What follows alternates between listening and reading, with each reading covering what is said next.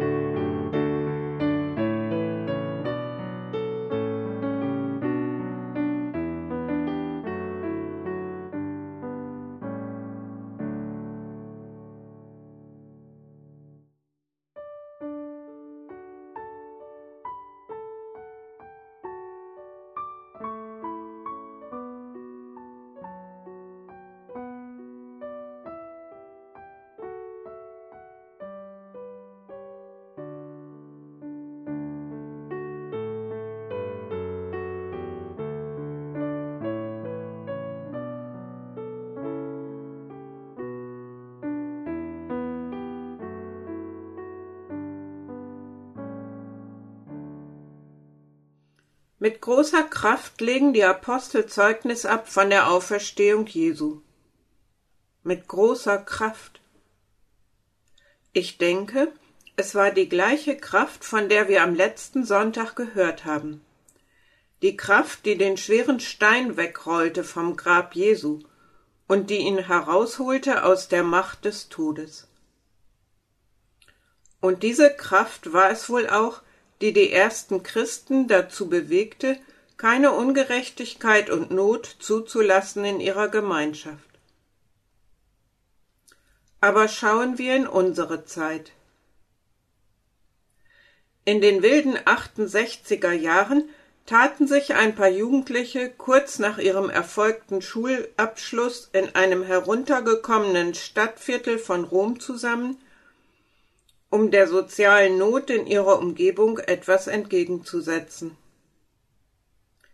Es begann mit Hausaufgabenhilfe und weitete sich in immer neuen Projekten aus.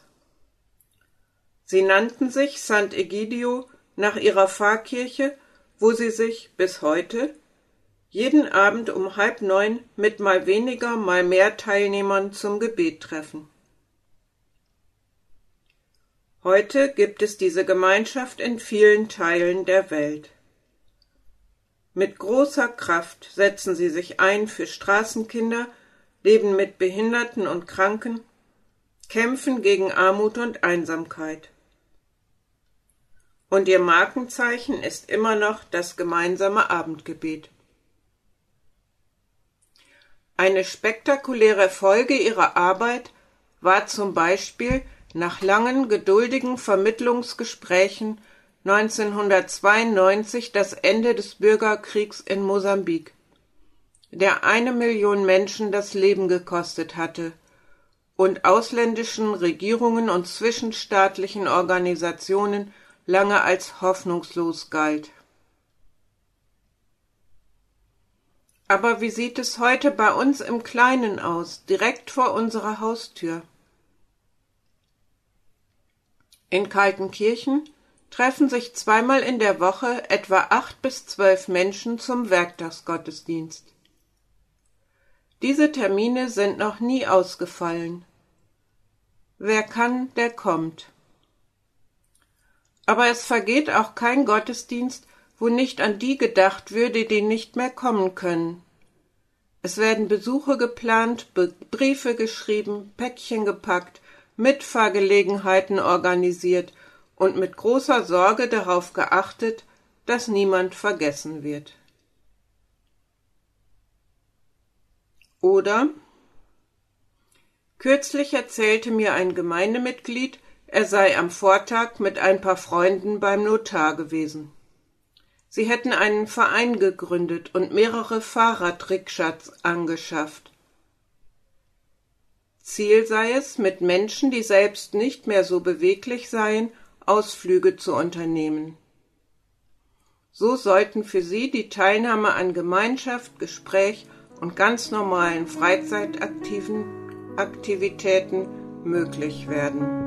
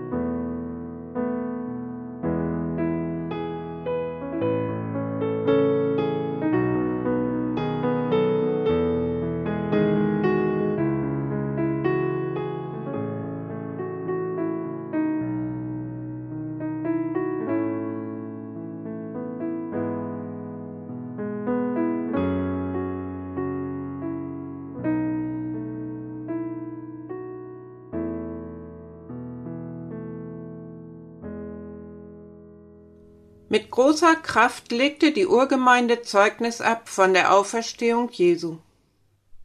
Es ist die gleiche Kraft, die den Stein vom Grab Jesu wegrollte. Und diese Kraft ist es auch, die uns bewegt, die Steine der Trauer, der Angst und der Einsamkeit, die uns und unsere Nächsten bedrängen, ins Rollen zu bringen. Mein Wunsch und mein Gebet ist es, dass die Kraft der Auferstehung unsere Herzen erreicht. So lasst uns Fürbitte halten.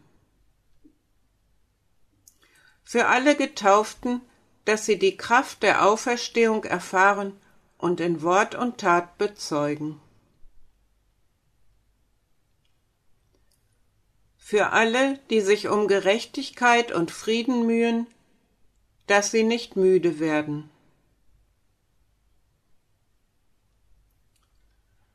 Für alle, die sich Hass und Gewalt entgegenstellen, dass sie standhalten können.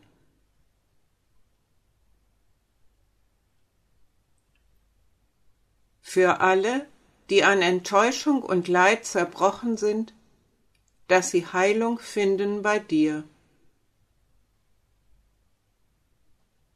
Für unsere Verstorbenen, dass sie mit dir leben dürfen.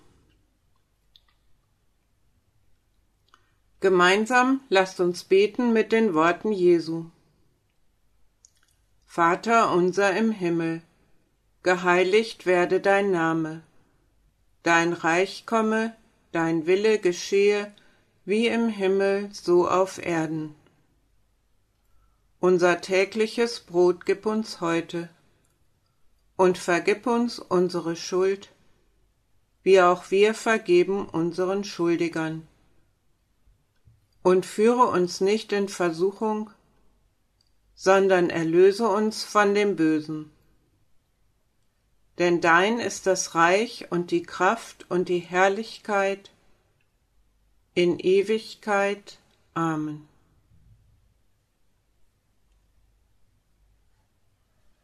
Gott, segne uns mit der Kraft, die uns auf dich vertrauen lässt. Segne uns mit der Kraft, die uns beherzt handeln lässt. Segne uns mit der Kraft, die uns begleitet und zu dir führt. So segne uns der Vater, der Sohn und der Heilige Geist. Amen. Ich wünsche Ihnen weiterhin eine gute Osterzeit. Die nächste Hörkirche gestaltet für Sie David Dudiker.